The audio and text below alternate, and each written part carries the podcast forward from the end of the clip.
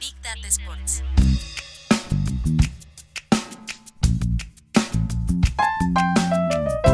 Big Data Sports. Con Marcelo Gantman y Agustín Jiménez. Un podcast de deportes y datos.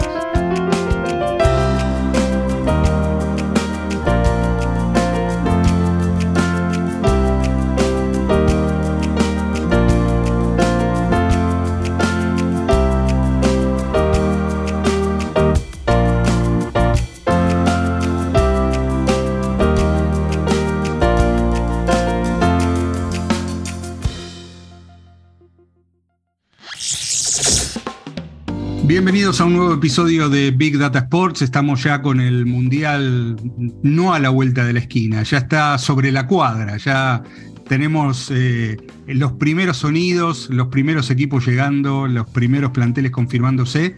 Y me parece, Agustín, que con todo dado, con todo casi servido, nos debíamos una buena charla que tenga que ver con eh, los datos y el juego, ¿no? ¿Qué es lo que pasa en estos momentos con la manera que se trabaja puertas adentro en los clubes de fútbol, en las federaciones.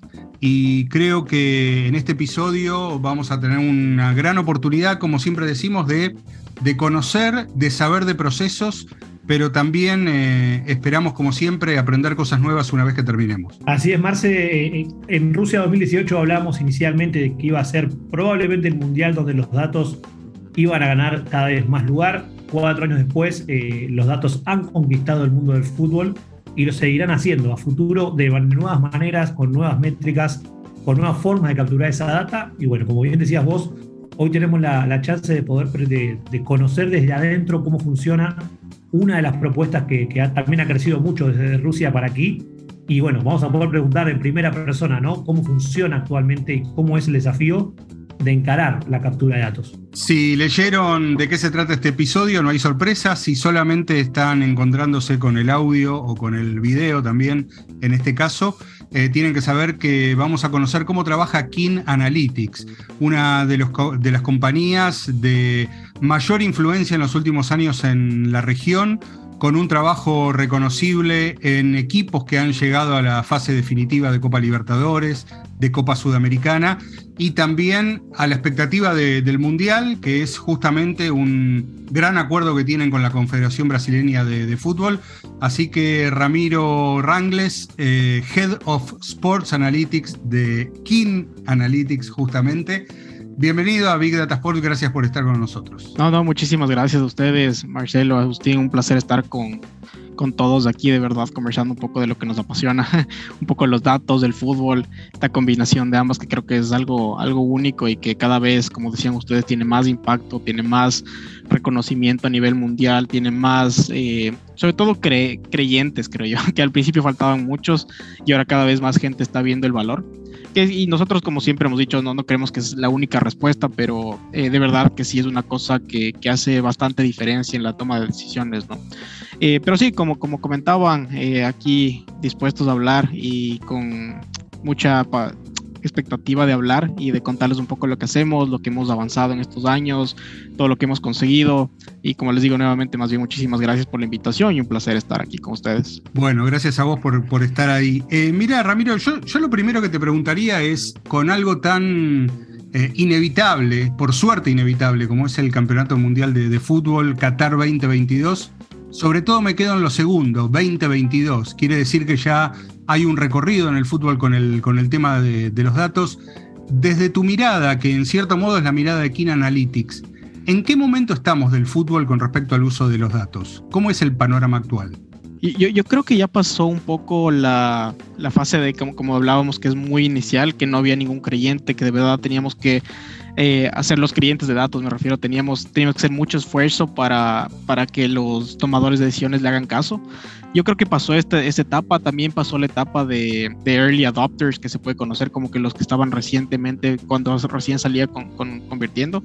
Creo que estamos casi en el, en el, medio, subiendo eso cada vez con más, eh, más impacto, más sobre todo reconocimiento y, y creyentes de ese lado.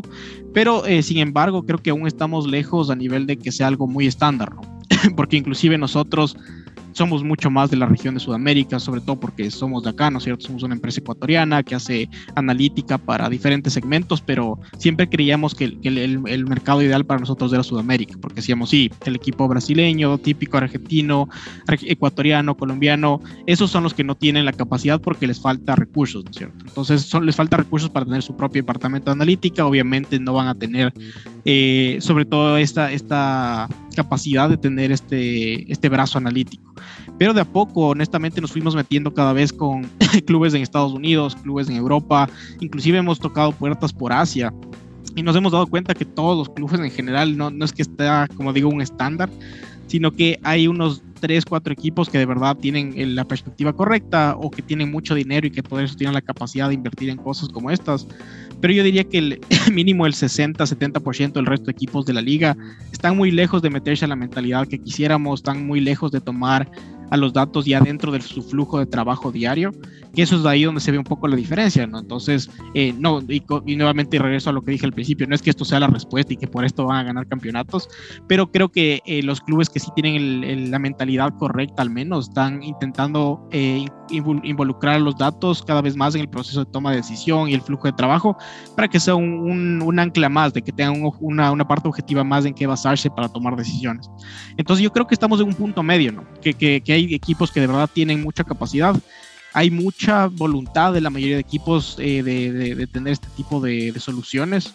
eh, yo creo que la mayoría, les, si les pregunto, te van a decir si es necesario, pero igual la mayoría no, no, saben muy bien cómo hacerlo, ¿no es cierto? Entonces tienes algunos que tienen dinero, como es el caso de Europa, que nos topamos con equipos que teniendo dinero contratan tal vez un científico de datos recién salido de la universidad, que primero que solo sabe de datos, no sabe mucho de fútbol, entonces como que se queda en ese punto, como que no tiene mucho contacto, no sabe cómo interactuar con el cuerpo técnico, con la, la comisión técnica, entonces es un caso, ¿no es cierto? Equipos que tienen cierta capacidad, pero que están tomando tal vez decisiones eh, no tan buenas porque no hay suficiente personal o profesionales de este tipo eh, de perfiles, o tienes del otro lado que reconocen que es importante, pero simplemente eh, no les alcancen sus presupuestos según sus estimaciones, ¿no? Porque dicen, bueno, tal vez no tengo presupuesto para esto, pero me estoy gastando en un jugador que no me está rindiendo.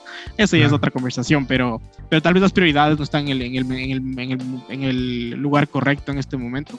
Pero sí, sí sabemos que hay ya por lo menos aceptación de la gran mayoría, que saben que es importante. Ramiro, para tener un panorama y aquellos que no, no estén en tema, ¿con qué clubes están trabajando en este momento, clubes o federaciones? Eh, hoy por hoy, a, a, la fecha de grabación de este podcast, estamos trabajando con eh, cinco clubes, cinco clubes y organizaciones de teoría. Estamos trabajando con el Cruzeiro, con el Gremio de Porto Alegre, con Atlético Paranense, eh, con el Real Valladolid en España, que ese fue nuestro primer cliente allá en Europa.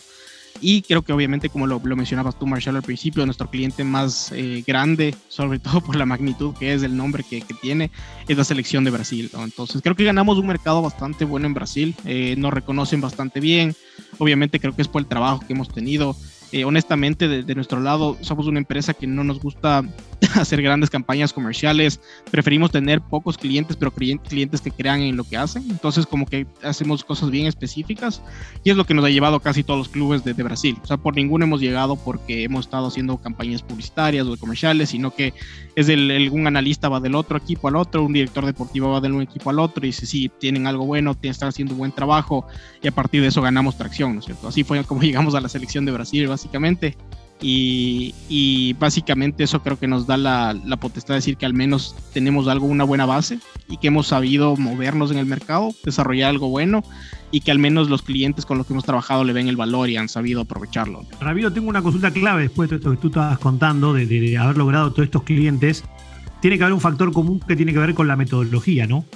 ¿Cómo Mucho. funciona Kin Analytics? ¿Cuál es la propuesta que tienen para que justamente una selección como la de Brasil o clubes relevantes de la Liga de Brasil o hasta de España los elijan, porque una de las cosas que hablábamos al principio es que el, mercado de datos, de analítica, ha ido creciendo año tras año y, e imaginamos que hoy hay una gran competencia con empresas de todo el mundo. Entonces, ¿cómo trabaja Kin Analytics para poder mostrar lo que hacen y, y por qué los eligen? ¿no?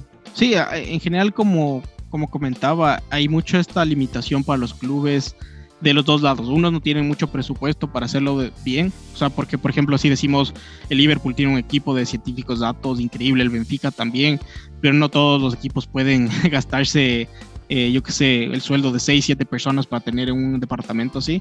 Y los que lo están intentando hacer eh, de a poco van por la perspectiva equivocada, porque se basan mucho en la parte técnica y poco en la parte de conocer el mercado, conocer cómo interactuar con esto, cómo sacarle lo mejor de los datos. Entonces, eh, tenemos este tipo de clubes y el otro tipo de clubes que son, simplemente no tienen el presupuesto para nada.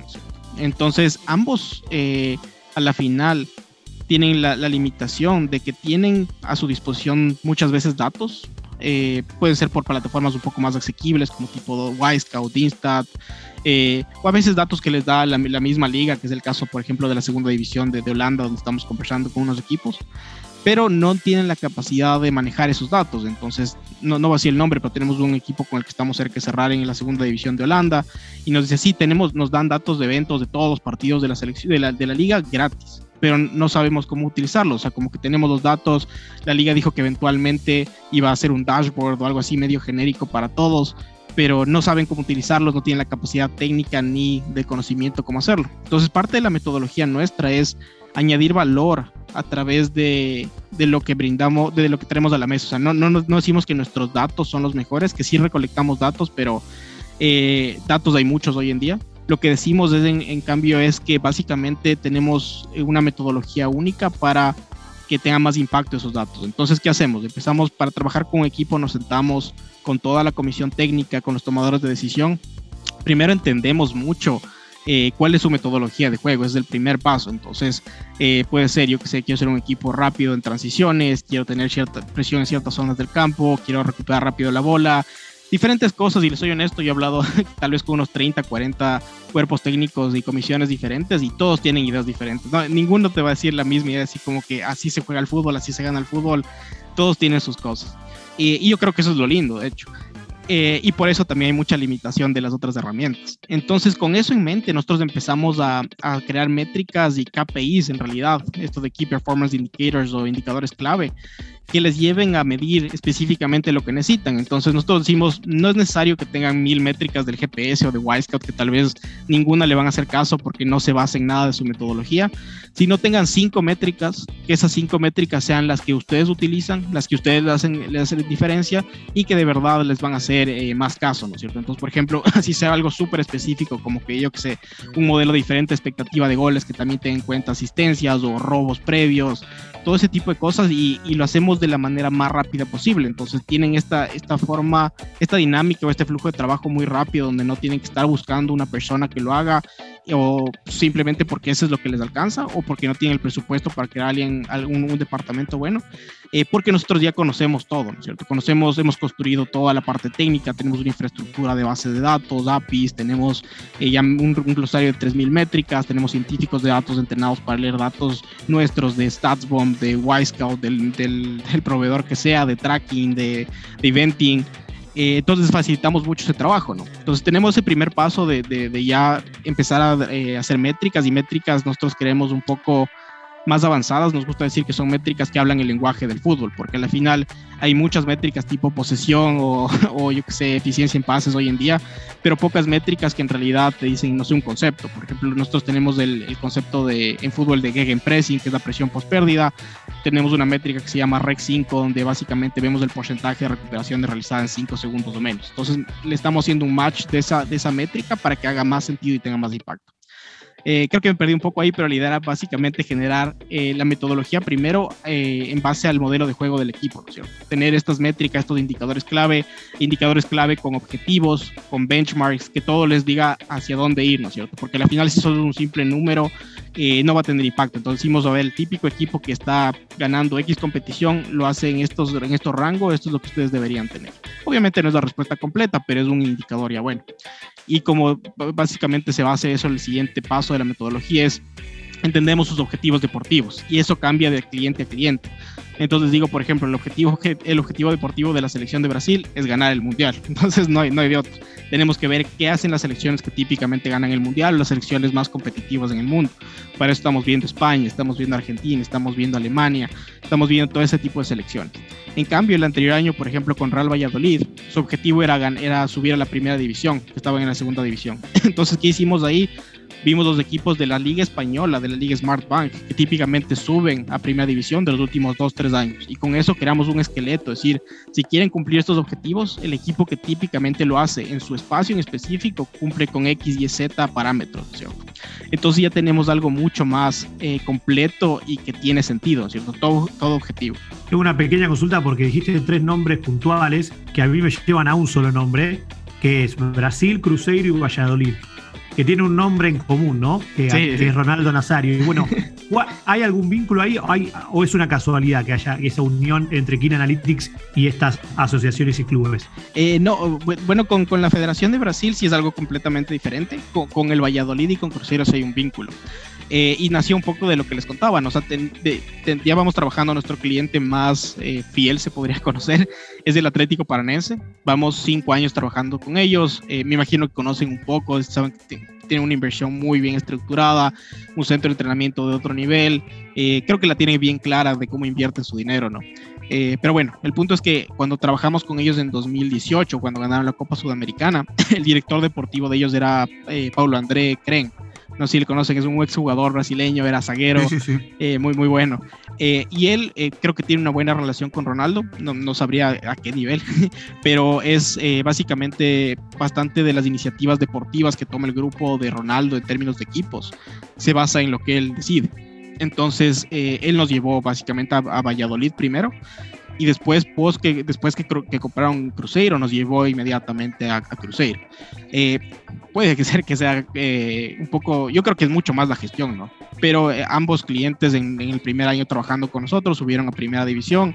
Para nada creemos que es nuestra, nuestro mérito, mérito 100% de la gestión de los profesionales, pero creo que es la mentalidad, como les venía diciendo, o sea, como que la mentalidad correcta, decir, bueno, necesitamos este tipo de cosas, y cómo lo implementamos, obviamente combinado de muchas otras más, pero creo que ya le entienden la importancia al menos de eso, ¿no? Y, y como decía, lo que traemos a la mesa es sobre todo la calidad y la rapidez con la que podemos hacer por el conocimiento que hemos ganado. Ya seis años, siete años trabajando con este tipo de datos, con este tipo de clientes.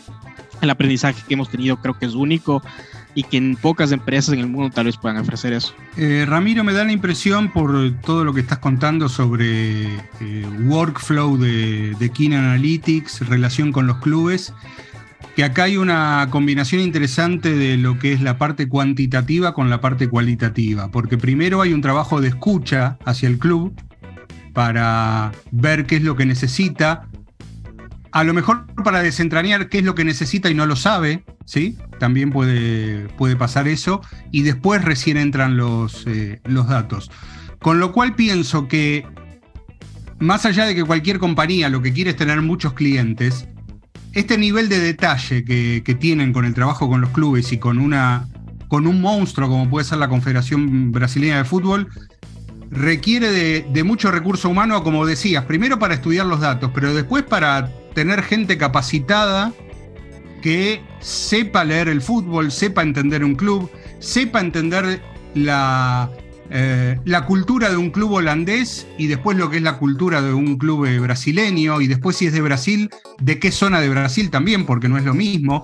Entonces me, parece que hay mucho trabajo en detalle ahí, ¿no? Sí, en, general la parte más eh, de detalle a nivel ya de ciertos parámetros que cambia diferente de acuerdo al mercado intentamos tener gente que conozca de todo un poco, pero sobre todo eso más nos apalancamos con, el cliente y con los expertos, porque ellos a la final son los que más conocen eso. Entonces nosotros no estamos ahí para decirles eh, tienen que jugar así o algo así, es más facilitarles la vida y hacerles una, un, que tengan información mucho más precisa y mucho más exacta sin, sin preocuparse, ¿no es cierto? Que sean eficientes con ese lado.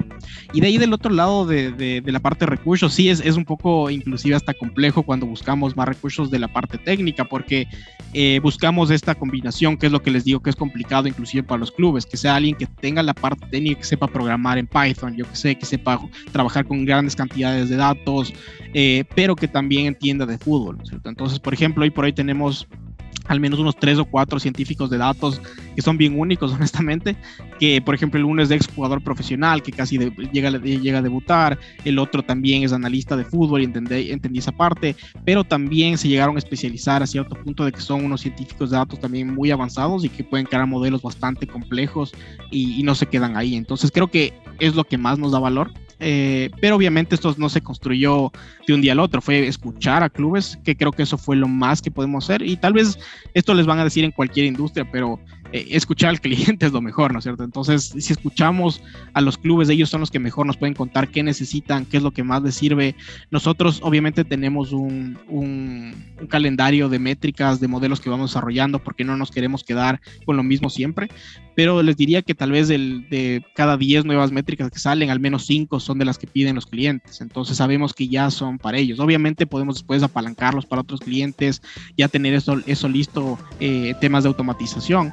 Eh, pero es lo que nos ayuda a continuamente seguir desarrollándonos, no quedarnos ahí y es, como estar trabajando desde dentro, ¿cierto? Es, creo que la, ventaja más grande y no estar trabajando desde afuera. Ramiro, estás hablando bastante de, modelos, de datos, que es algo que a nosotros nos interesa mucho, y te quería preguntar justamente qué tipos de datos actualmente son los que gestionan desde Skin Analytics y también cuáles son los que más les piden los clientes en esto que tú contabas de escucharlos y de muchas veces las sugerencias o pedidos de los clientes después volverlos realidad, después de trabajarlos. ¿Qué podría ser hoy el foco o lo más interesante que Kino ofrece? También para todos los que están escuchando puedan conocer la solución que ustedes ofrecen, ¿no? Sí, o sea, primero que nada, lo que nosotros damos como principal valor es que vamos a trabajar eh, de principio a fin con el cliente. O sea, no, nunca le vamos a dejar al club eh, de, la, o sea, de, nada. Nosotros estamos hablando con los analistas cada semana o cada dos semanas, preguntándoles qué funcionó, qué no, si necesitan algo nuevo.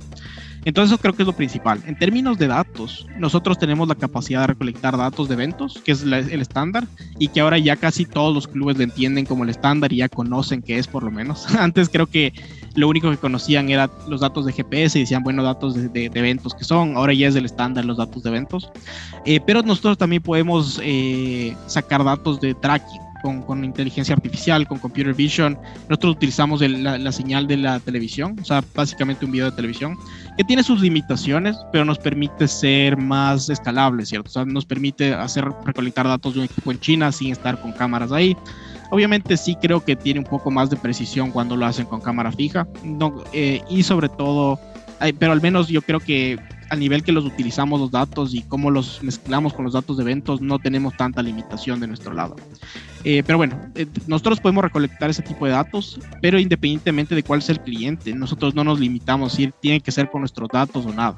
Si es que ellos quieren trabajar con StatsBomb, no tenemos problemas. Si quieren trabajar con StatPerform, recibimos esos datos. Hemos trabajado, yo creo que con casi todos los, los, los de eventos al menos y con la mayoría de, de. Entonces, no tenemos limitaciones y eso es una de las cosas únicas que, podemos ofrecer y facilitarles la vida. Tal vez en una semana podemos automatizar todo su flujo de reportes, eh, lo que a ellos les, lo que la Federación Holandesa le está tomando medio año de lo que me estaban comentando. Eh, pero bueno, y de ahí de la parte de, de qué tipos de datos piden más. Eh, hoy, como les digo, hoy por hoy el, estándar es de eventos. Todos saben que es importante pero yo me doy cuenta un poco los equipos que están más avanzados cuando ya piden datos de tracking, cuando empiezan a ya eh, decir, a ver, yo quiero hacer esta métrica que incluye la presencia del jugador en ciertas zonas, inclusive cuando no tenía la bola. Eh, ahí es cuando ya sé que sí están pensándole un poco más eh, avanzado, ¿no es cierto? pocos son los que usan tracking hoy por hoy, pues sobre todo por el costo que, implica, ¿no es cierto? yo creo que es un buen inicio los, los, los, datos de eventos y ojalá la tecnología llegue a cierto punto, y no necesariamente la nuestra, sino la de cualquiera, llegue a cierto punto de que con los datos de tracking se pueda hacer todo y que sea automático y que el costo sea relativamente bajo. Pero yo creo que estamos un poco lejos en industria, al menos en fútbol, por la, la dinámica del, del, deporte, cómo son las posiciones y diferentes cosas. Creo que mínimo unos 3, 4 años para tener una solución bien, bien integral de, de tracking. Eh, por el momento nos va a tocar hacer mucho de mezclar datos de eventos, datos de tracking y crear modelos a partir de eso, pero pero sí, por ejemplo, la selección de, Brasil sí usa todo para todos sus partidos datos de tracking. Ellos tienen un, bastantes eh, pedidos bien avanzados, honestamente, que no sé qué tanto podré contar aquí, pero eh, tienen un pensamiento bastante más avanzado, donde ya van hasta el detalle de ver jugadores en ciertas, ciertas instancias del partido, cómo eso se convierte en un patrón, cómo esos jugadores influyen para eventualmente ganar el partido. Entonces es ya algo mucho más complejo y, avanzado que, que, siempre nos gusta contar. Eh, eh, pero sí, creo que eso tal vez diría los datos. Los, los, más cotizados ya hoy por hoy, como les digo, estándar eventos. eh, datos de eventos y el estándar de, eh, perdón, y los, los, equipos que ya quieren ir un paso más allá ya meten a tracking. Eh, como digo, quisiera que sea para todo, pero es bien complicado por el tema de costos, procesamiento y diferentes bloqueos que hay. Ojalá si, si llegue la industria en sí llegue en un par de años a ser un poco más avanzada dentro de ese lado. Ramiro, algo, algo contaste y seguramente hay un montón que no podés contar con respecto a la, a la Confederación Brasileña de Fútbol y sobre todo a la selección ya con, con el Mundial eh, que, está, que está comenzando, pero de lo que sí se puede saber, me gustaría que nos contaras cómo se establece el, flujo de trabajo con, una federación y con una selección como la de Brasil, que imagino es bastante diferente a, cómo se trabaja con un club, porque la, ahora estamos muy pendientes del mundial, pero un mundial o la competencia por selecciones no deja de ser algo ocasional, es algo, no es algo permanente. Eh, lo, permanente, lo permanente es el trabajo en los clubes. Entonces, ¿cómo, cómo se establece la, desde la comunicación hasta el ritmo de, entrega y, el flujo de trabajo eh, con, la selección brasileña. Sí, sí, como tú mismo lo dices, Marcelo, es una dinámica completamente diferente, sobre todo por temas de, tiempos que tienen más eh, paras, se ven menos con los equipos, con los jugadores a la final, los que están el día a día. Eh, creo que depende de cada selección. hay cosas básicas, obviamente, les voy a decir, siempre tenemos más tiempo para analizar rivales, que es algo más, o sea, para mí mejor, obviamente. Eh, pero les cuento, o sea, por ejemplo, mientras Brasil jugaba Copa América, jugaba eliminatorias y todo, nosotros ya estábamos analizando rivales, potenciales rivales para el Mundial. Entonces ya estábamos viendo a las mejores selecciones, ya tenemos eh, visto benchmarks de, España, de, Bélgica, de Alemania, de las selecciones que sabemos que pueden ser eventualmente rivales de Brasil. Entonces, sobre todo, tenemos más tiempo, eso es lo, interesante de esta parte, eh, para recolectar data, para analizar equipos. tal vez eso se metería un poco en lo recurrente. Eh, pero también sobre todo nos da más tiempo de investigación y desarrollo, no sé si se, puede llamar así, ¿no es cierto? Entonces, para la selección de Brasil hoy por hoy eh, hemos desarrollado alrededor de dos, tres tools nuevos que son bien customizados, tipo dashboards, tipo eh, un tool que vamos a darles justo para el Mundial para que puedan ver data en tiempo real, porque ellos ven data durante el partido. o por ejemplo una herramienta para que puedan leer más fácil los GPS, sobre todo es hacerle la vida más fácil a ellos, ¿cierto? y nos da mucho más tiempo. Hemos creado con ellos igual alrededor de cuatro o cinco métricas nuevas utilizando solo datos de tracking. Igual tal vez para un equipo en, en plena temporada eh, no, no les dé el tiempo, no, no, no, por el hecho de que nosotros no lo podamos hacer, sino por el hecho de que ellos no van a tener el tiempo de ponerse a pensarlo, meterlo en su flujo de trabajo y todo este tipo de cosas. Entonces, eso creo que es la ventaja y la diferencia más grande. De ahí en temas de comunicación, lo que hacemos típicamente nosotros es que intentamos conversar mínimo unas cada mes o dos meses, exagerando. Si es que es en competición, ya hablamos cada semana y sí. Eh, pero cada uno dos meses y definimos un calendario de cosas, ¿no es cierto? Entonces definimos quieren X y Z cosa, les visitamos también un par de veces allá en, Río y entendemos un poco a partir de eso y empezamos a desarrollar estos nuevos, nuevos eh, eh, se puede decir, soluciones o métricas o lo que quieran.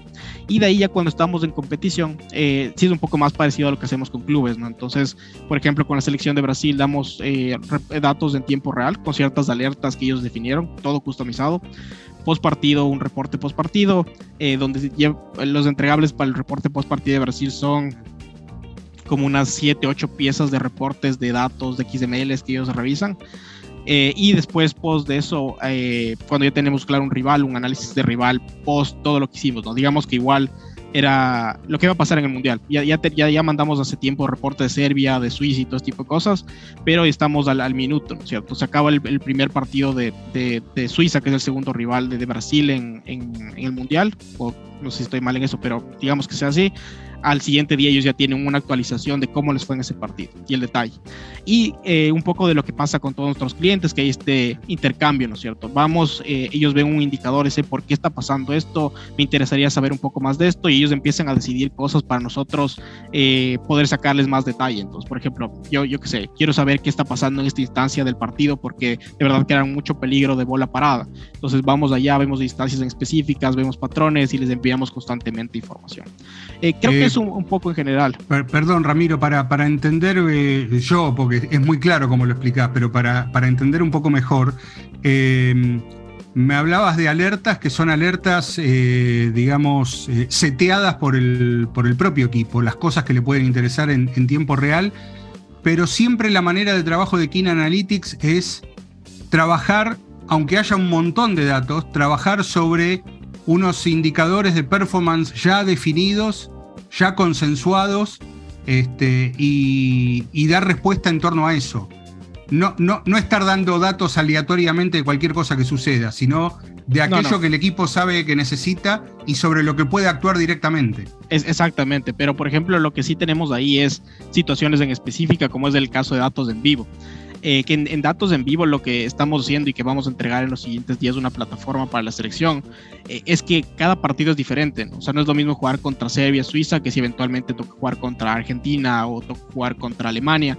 Entonces, lo que eh, habilitamos en la plataforma es que de todas las métricas que hemos desarrollado con ellos o que continuamos desarrollando, según el plan de partidos de ellos, ellos pueden escoger cuáles son sus, métricas importantes para X partido. Entonces, si es que para este partido es más importante trabajar en la recuperación rápida de balón, escogen esa métrica y van a tener alertas de esa métrica en específico. Y ya después, post partido, si se mete un poco más al flujo normal, que, que, es el que tú comentas, de las cosas que ya definimos previamente, de las cosas que puedan pedir nuevas. Eh, no es como que les mandamos aleatoriamente solo, yo que sé, un nuevo KPI porque vimos que estaba raro. Tal vez puede haber un caso en específico que vemos alguna alerta y nosotros les, decimos como que, bueno, ojo con esta cosa que está muy lejos de lo normal o algo así, pero es muy raro. Eh, lo que más va a pasar es mantenernos eh, como que lo que dijimos, ¿no? En base a sus objetivos deportivos, en base a su metodología, pero en el caso de un partido en vivo. Eh, creo que cambia porque ellos tienen que tener esa facilidad y flexibilidad para escoger según su, partido, su, plan de partido, porque eso sí va a cambiar muchísimo. Como les digo, hay miles de diferentes situaciones. Igual no es lo mismo jugar contra Ecuador en Quito que jugar contra Ecuador en, Buenos, en, en, en Sao Paulo, en Río. Entonces todo eso va cambiando y eso es lo que le queríamos dar la, facilidad a ellos. Eh, y sí, en general, como todas estas, estas plataformas o soluciones que les vamos dando o, métricas, lo principal es que debe ser a través de escucharles y ver qué es lo que necesitaban. Entonces, siempre nos basamos de ese lado.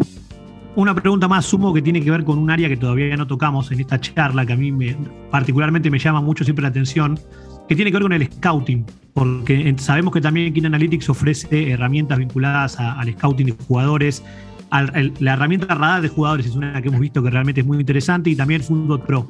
Te quería preguntar porque imaginamos que para, para selecciones obviamente tal vez esa área no es tan relevante como puede ser o es distintamente relevante para un club que está buscando cómo invertir su dinero en contrataciones y cuán relevante puede ser eso más allá de que no, no, lo, no lo imaginamos como una herramienta tan utilizada de cara al mundial, salvo que tú nos puedas contar que sí y que se usa de otra manera distinta a lo que usualmente se espera, ¿no?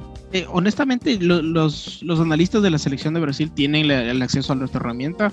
les mentiría si digo qué nivel utilizan, porque es un poco más de su lado, tienen su cuenta y todo ese tipo de cosas.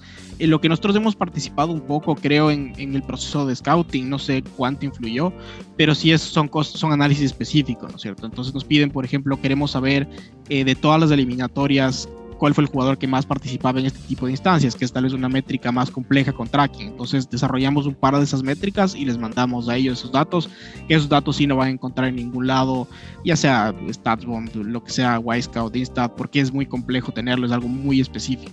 Entonces creo que ahí es donde más participamos, sobre todo en el proceso eventualmente scouting, o sea, no sé si es que de verdad tomarían en cuenta, pero nos pidieron al menos de ese lado.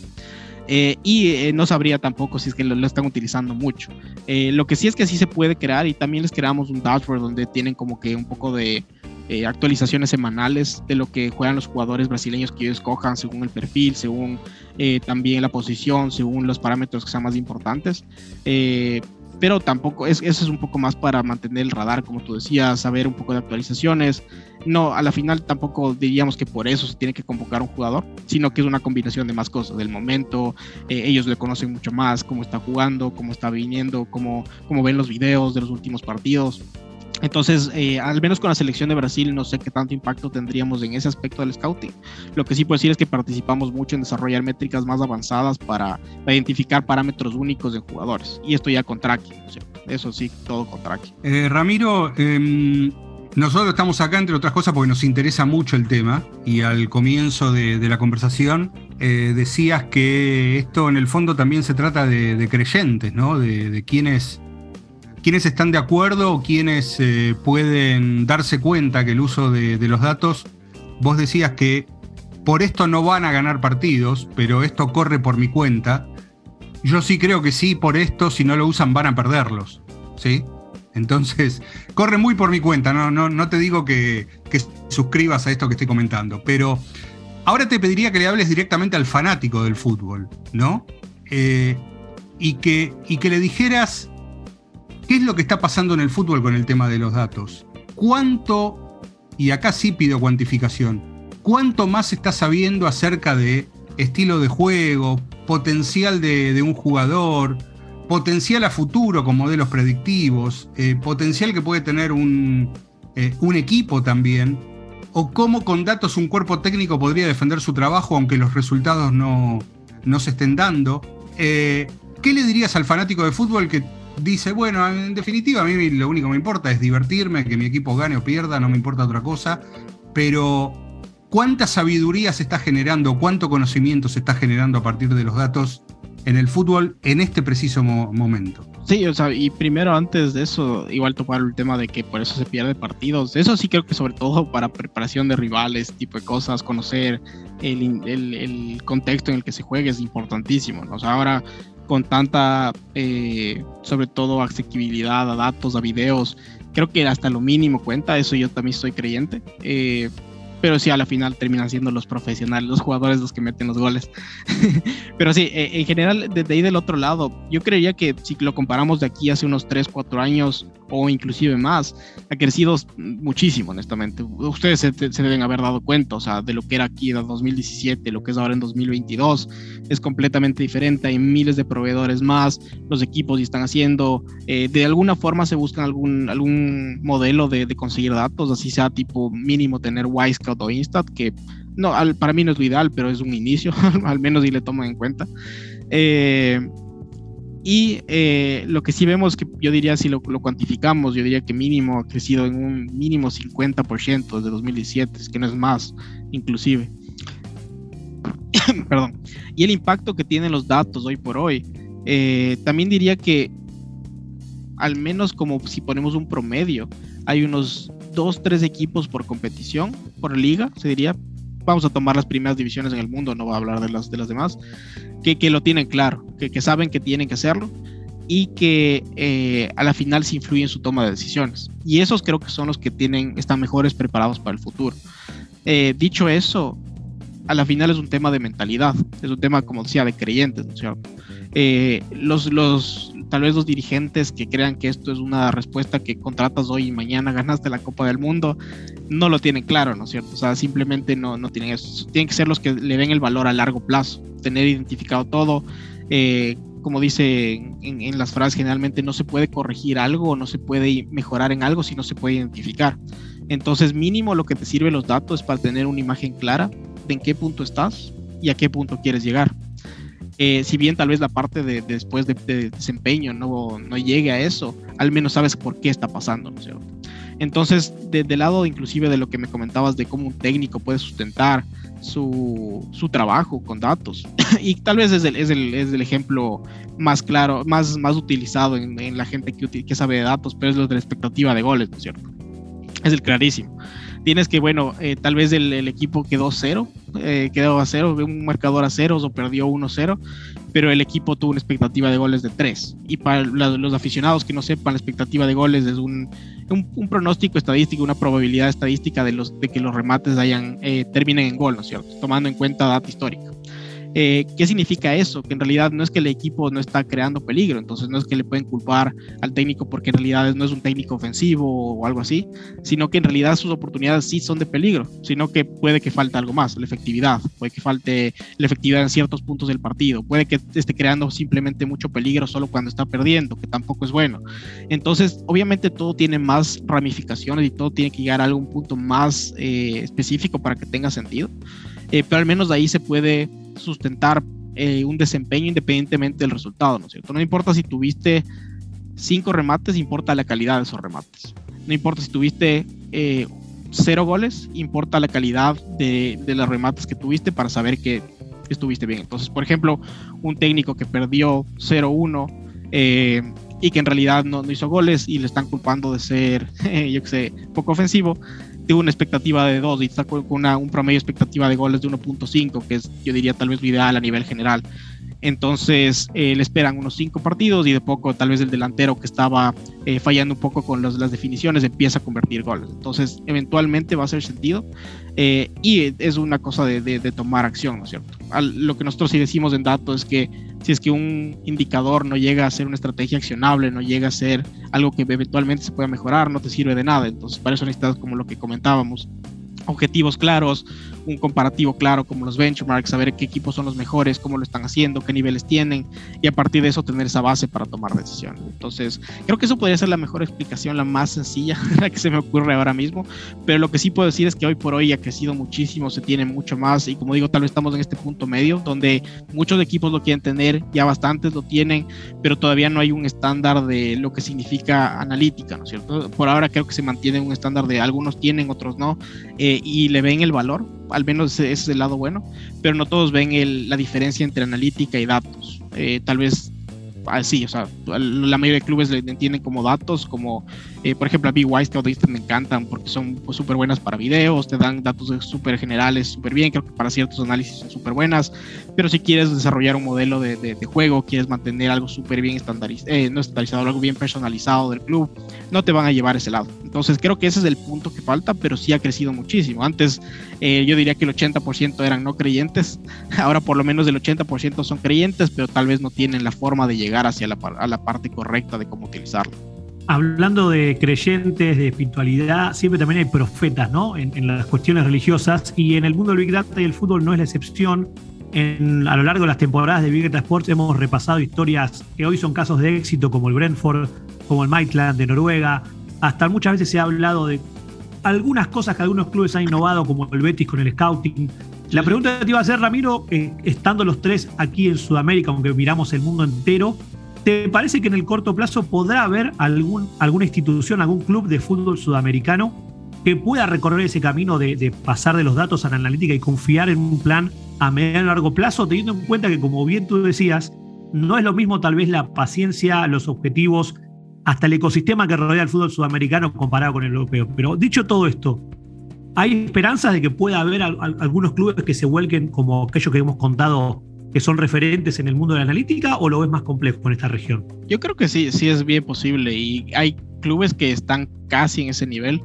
Yo diría que, por ejemplo, tal vez porque estoy un poco sesgado y porque trabajamos con el Atlético Paranense, pero vamos cinco años con ellos. Han pasado muchos directivos, han pasado muchos analistas, han pasado muchos cuerpos técnicos. Sin, embargo, nos han mantenido, ¿no es cierto? Eh, no solo a nosotros en la parte del primer equipo, sino que también que nos han contratado para medir a nivel de formativas. Entonces no estoy diciendo que nosotros seamos como que lo principal que ellos toman en cuenta para, eh, yo que sé, mantener un jugador o no de sus formativas, pero al menos tienen esta mentalidad de que sí, el, el, el, jugador que quiere llegar al primer equipo tiene que cumplir con estos parámetros que desarrollamos para ellos, que son en base a lo que quiere cumplir el primer equipo. Entonces están formando jugadores con la base para llegar a ser los jugadores que quieren tener en el primer equipo. Eh, y si bien yo creo que todavía le falta un poco más para ser meter en sus, en sus lados analítica, al menos tiene la mentalidad correcta de que está invirtiendo no solo en nosotros, sino que tiene mínimo dos, tres analistas por, por, por categoría, desde la sub-15, tiene un preparador físico para los, los, los, chicos de formativas, todos tienen su cuerpo técnico, eh, tienen unas instalaciones de primer nivel, entonces al menos tiene la mentalidad correcta de invertir en buenas eh, cosas, no solo nosotros, sino muchas más. Eh, y a partir de eso creo que se ha visto el éxito, ¿no? Creo que en, cinco o seis años, al menos de lo que vamos trabajando con ellos, han ganado dos Copas Sudamericanas, una Copa de Brasil, una final de Copa Libertadores, este año bastante bien el Brasilerao. Entonces, eh, independientemente, porque ha habido años que también les ha ido mal, eh, creo que han, tenido, han mantenido esa mentalidad, no de, no de nosotros de analítica, pero de invertir en cosas de que, que añaden valor, ¿no es cierto? Invierten en datos que añaden valor, invierten en, en mejores profesionales que añaden valor, invierten en herramientas, mejores herramientas herramientas de video que añaden valor y esa es la mentalidad que debería ser. Inclusive que no sea solo analítica, porque creo, como dije, la analítica única no va a hacer diferencia. Tiene que ser una combinación de todo y sobre todo lo que más hace diferencia son los profesionales y los profesionales que tengan esta mentalidad de, bueno, utilizo esto para mejores decisiones, esto para mejorar mi trabajo, para ser más eficiente en mi trabajo. Entonces, al menos a mí me parece un caso de éxito, eh, no sé si de analítica per se, pero un caso de éxito de saber eh, a qué rumbo ir, ¿cierto? Y a la final del día es un equipo que está compitiendo desde, creo que se había visto en los últimos 5 o 10 años inclusive, creo que Palmeiras, Flamengo y Atlético Paranense eran los que más habían participado en, cosas que habían ganado los equipos brasileños. Hay una pequeña diferencia entre esos tres, que, los, que Flamengo y Palmeiras tienen casi el doble de presupuesto que Paranense. Voy a decir que el presupuesto Paranense es bajo, pero al menos en comparativa de los grandes de Brasil no está en ese nivel. Entonces, al menos aprovechar al máximo los recursos, tener la mentalidad correcta de seguir invirtiendo a largo plazo, sobre todo creyendo en sus formativas, que eso creo que es, base para al menos el fútbol sudamericano y a partir de eso eh, apalancarse para ganar cosas, para tener, eh, conseguir objetivos y todo ese tipo de situaciones. Entonces sí, sí creo que ahí es muy posible. Eh, nosotros estamos, y bueno, también podría hablar de nuestro caso, que tenemos un club en Ecuador, que está en tercera división de Ecuador, que no sé si lo conocía, se llama Atlético King. Sí, lo conozco, lo, sí, sí, por supuesto, sí, sí, un, el, el, sueño, el, el, sueño de cualquiera que trabaja con datos, ¿no? Tener su propio laboratorio para para probar eh, métricas, probar procesos, modelos, me parece que, es un, caso muy, muy interesante, sí, lo conocemos. Exactamente, acá lo tenemos en tercera división. Eh, sobre todo creo que lo que más nos, nos en términos de objetivos fue la pandemia, creo que bueno, todos nos fregó mucho de ese lado. Pero este año inclusive fue el año que más lejos llegamos en la tercera división de Ecuador, clasificamos a los playoffs nacionales, eh, nos quedamos en primera fase, pero tenemos objetivos claros. la, a la final con ese equipo aplicamos toda la analítica, lo utilizamos como tú mismo decías, Marcelo, como laboratorio, eh, desarrollar nuevas cosas, pero inclusive queremos que sea un caso insignia en términos de gestión, entonces no nos vamos a volver locos de invertir plata que no tenemos para a la final terminar quebrados y con deudas de 200 mil dólares, como es el caso aquí en Ecuador para equipos de tercera división, sino que ir creciendo de a poco, eh, el, el próximo año tendremos un objetivo un poco más grande y así sucesivamente. Bueno, yo, yo creo que, a ver, eh, le decía lo, del sueño porque vos conocés muy bien de primera mano todo lo que implica emprender en, en Sudamérica o en Latinoamérica, eh, querer eh, tener una startup, poder desarrollarla.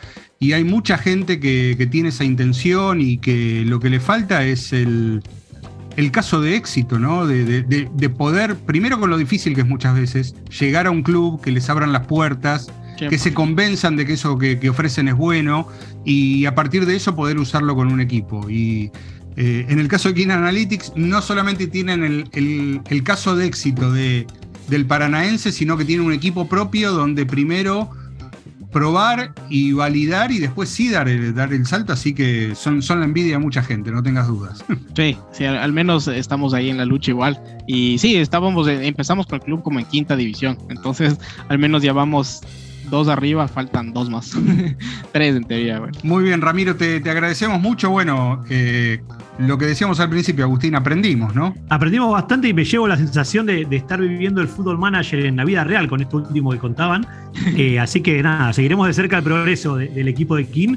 Y, y bueno, es, es, es parte de, de, lo que siempre quisimos saber y siempre nos interesa, por eso un, te agradecemos, Ramiro, realmente toda esta charla porque ha sido muy, muy educativa y entendemos que a nuestra audiencia también le va a parecer muy interesante entender cómo una empresa sudamericana también participa activamente del mundo de la analítica del fútbol y, con todo lo que se viene, ¿no? Sí, buenísimo, ¿no? Igual, muchísimas gracias de invitación, un gusto con conversar aquí en este espacio que, que también creo que es de felicitarles porque es una, una iniciativa que creo que a nivel regional eh, sobre todo ayuda a crear esta, esta mentalidad que hablamos, ¿no? de, de, saber el, el, valor que tiene este lado de la industria. Pero sí, un gusto y como siempre a las órdenes para seguir conversando. Ahí vamos a ver cómo le va a la selección de Brasil en el Mundial y ojalá con eso a seguir creciendo. ¿no? Está bien, cada uno en lo suyo, ¿no? Eh, hay, hay, tenemos, tenemos, distintos eh, indicadores de performance, de acuerdo a, a a de dónde somos, con quién trabajamos, en, y, y, bueno, el, el, tablero está bastante repartido para este mundial que está, está por empezar.